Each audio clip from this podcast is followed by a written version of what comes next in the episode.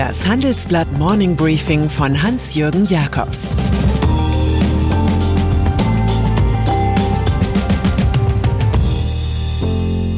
Guten Morgen allerseits. Heute ist Montag, der 22. Februar, und das sind unsere Themen. Rückkehr, ein Untoter namens Inflation. Vorkehren, der neue Impfplan für Lehrer. Auskehren, wenn Senioren Parteien gründen. Dieser Podcast wird präsentiert von Ohne Aktien wird schwer, dem täglichen Börsenpodcast von OMR, unterstützt von Trade Republic. Hier gibt es in nur 10 Minuten die wichtigsten News von den Börsen, dazu spannende Gäste, Ideen zum Investieren, zum Handeln und zum Sparen. Jetzt überall, wo es Podcasts gibt. Inflation. 3%. Eine Zahl macht Karriere. Erst nannte sie Bundesbankpräsident Jens Weidmann. Jetzt spricht auch der Wirtschaftsweise Volker Wieland in unserer Titelstory davon. Die beiden rechnen noch für 2021 mit einer Inflation in dieser Höhe. Reflation, die Rückkehr der Geldentwertung, ist das Thema der Stunde an den Börsen, bei Banken und in der Politikberatung. Was einige den Alarmknopf drücken lässt, ist für die Zentralbanken dieser Welt jedoch ein Erfolgssignal. Angesichts der jahrelang niedrigen Preissteigerung aktueller Stand in Europa 1,7 Prozent sorgten sie sich um Deflation, nicht um Inflation und fluteten die Märkte mit Geld. Ob das viele Cash sowie die üppigen Deposits der Firmen und privaten Haushalte am Ende auf den Gütermärkten wirklich zu jenen drei Prozent mehr führen, hat sich zum großen Glaubensstreit der Volkswirte entwickelt. Der löst, für kurze Zeit jedenfalls, den Disput ab, ob angesichts irrwitziger Börsenkurse der Crash wohl unvermeidlich ist. Bitcoin. Wenn wir schon bei Überhitzung sind, der größte Überflieger ist derzeit die Kryptowährung Bitcoin. Sie ist das aktuelle Lieblingsobjekt einer Bewegung, die sich einen einfachen Leitspruch gegeben hat. Spekulanten aller Länder, vereinigt euch. Am Sonntag wurde mit 58.354 Dollar ein neues Rekordhoch erreicht. Der Wert der Digitalwährung hat sich seit Jahresanfang sagenhafterweise verdoppelt und liegt nun bei mehr als einer Billion Dollar. Tesla-Chef Elon Musk, der mit Wort und Tat den Hype überhaupt erst angefacht hat, verliert sich angesichts der neuen Himmelsmalereien im Philosophischen. Geld ist nicht mehr als Daten, die es uns erlauben, die Unannehmlichkeiten des Tauschhandels zu vermeiden. Abgesehen davon wirken die Kurse für Bitcoin und Ethereum hoch. Der Prophet glaubt seinen eigenen Psalm nicht mehr. Vielleicht hat er auch nur gelesen, was die US-Großbank JP Morgan erklärt. Der Aufstieg von Digital Finance und die Nachfrage nach Fintechs ist die wahre Story von der finanziellen Transformation der Covid-19-Ära, nicht die Rallye bei Bitcoin-Preisen. Lockdown. Heute gehen in zehn Bundesländern die Grundschüler zurück in ihre Klassenzimmer. Es ist ein kleines Ende jenes Lockdowns, der schon zur Dauerveranstaltung der Politik zu werden drohte. Die Rahmenbedingungen für den Re-Entry wollen die Gesundheitsminister der Länder auf ihrer heutigen Konferenz schaffen. Angesichts der Schulöffnungen soll zum Beispiel kurzfristig die Impfreihenfolge geändert werden. Auch die Minister Jens Spahn Gesundheit und Anja Karliczek Bildung sympathisieren mit dem Plan. Grundschullehrkräfte und Kita-Personal sollen demnach von der dritten in die zweite Priorisierungsgruppe rücken und damit früher als gedacht zur Impfdosis gelangen. Hier könnte auch das umstrittene Serum von AstraZeneca zum Einsatz kommen.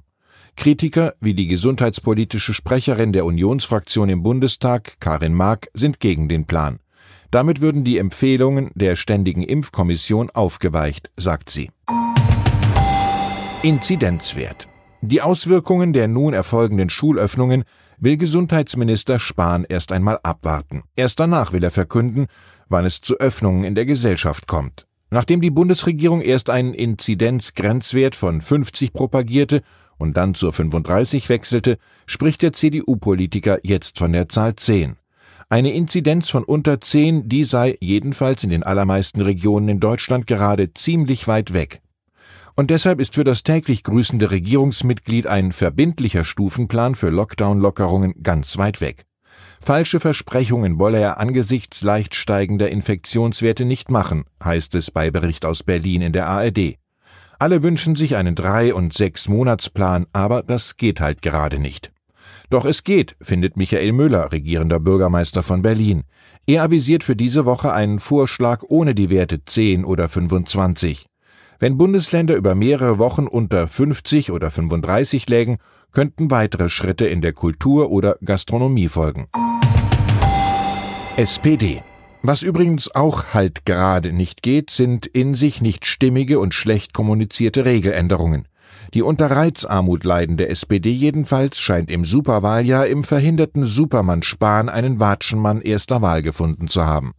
SPD-Generalsekretär Lars Klingbeil krittelt per Bildzeitung, beim Impfen haben wir gemerkt, wir können den Ankündigungen von Jens Spahn nicht glauben. Da wird jetzt immer weiter korrigiert und korrigiert. Und ich habe ein bisschen Angst, dass wir beim Testen die nächste Enttäuschung schaffen, sagte Klingbeil. Impfung am Arbeitsplatz. Deutschlands DAX-Konzerne lieben es konstruktiver. Sie arbeiten an Plänen, die Beschäftigten möglichst rasch durch eigene Betriebsärzte impfen zu lassen. Das zeigt eine Umfrage unserer Redaktion. Volkswagen denkt sogar an ein innerbetriebliches Corona-Impfzentrum. Adidas wiederum erklärt, Sofern die flächendeckende Verfügbarkeit des Impfstoffs gesichert ist, werden wir ein Impfangebot für unsere Mitarbeiter schaffen. Solche Initiativen könnten zum wichtigen Standortfaktor werden. Immerhin haben mehr als 12.000 Betriebsärzte einen direkten Zugang zu 45 Millionen Beschäftigten in Deutschland. Einig sind sich alle 30 DAX-Unternehmen in der Ablehnung einer Impfprämie für Mitarbeiter. In den USA waren Aldi und Lidl mit der Idee verhaltensauffällig geworden, ihr Personal pekuniär zu belohnen, falls es sich impfen lässt. China.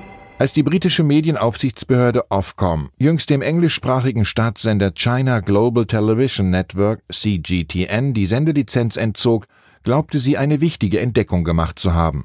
Im Verfahren hatten die chinesischen Statthalter nämlich angegeben, letztlich sei die globale Chefredaktion für die Inhalte verantwortlich. Für konservative Abgeordnete war damit klar, dass die Kommunistische Partei Chinas in Wahrheit die CGTN-Sendungen kontrolliere.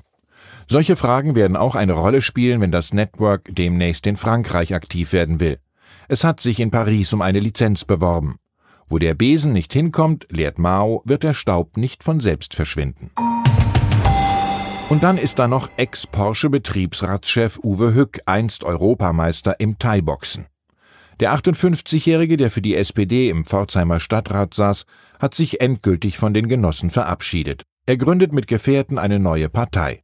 Jene Bürgerbewegung für Fortschritt und Wandel will zur Bundestagswahl antreten und mal so richtig Strukturen aufbrechen sowie Funktionären den Kampf ansagen. Hück agiert als Sprecher und Vizechef hinter dem Unternehmer Sebastian Hase, einem früheren Christdemokraten. Mit einem ähnlichen Programm peilt schon der frühere CDU-Politiker und Burda-Manager Jürgen Todenhöfer die Bundestagswahl an. Team Todenhöfer setzt als Gerechtigkeitspartei auf den Aufstand des Anstands. Es sei wichtig, Träume zu haben, verkündet der 80-jährige Initiator. Wie es aussieht, wird es auf dem Terrain der Träumer enger als gedacht. Ich wünsche Ihnen einen traumhaft guten Start in die Woche. Es grüßt Sie herzlich Ihr Hans-Jürgen Jakobs.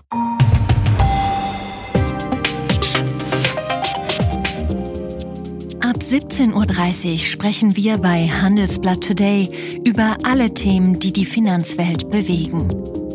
Ein Lebenswerk zu erhalten und seine Werte an künftige Generationen weiterzugeben, ist ein Herzenswunsch vieler Stifter. Entsprechend wichtig ist ein Partner, der weiß, wie man Stiftungsvermögen anlegt und die Sorgen und Hoffnungen, die Stifter bewegen, kennt. Dieses und andere Themen präsentiert von unserem Initiativpartner, der Hypo Vereinsbank Private Banking.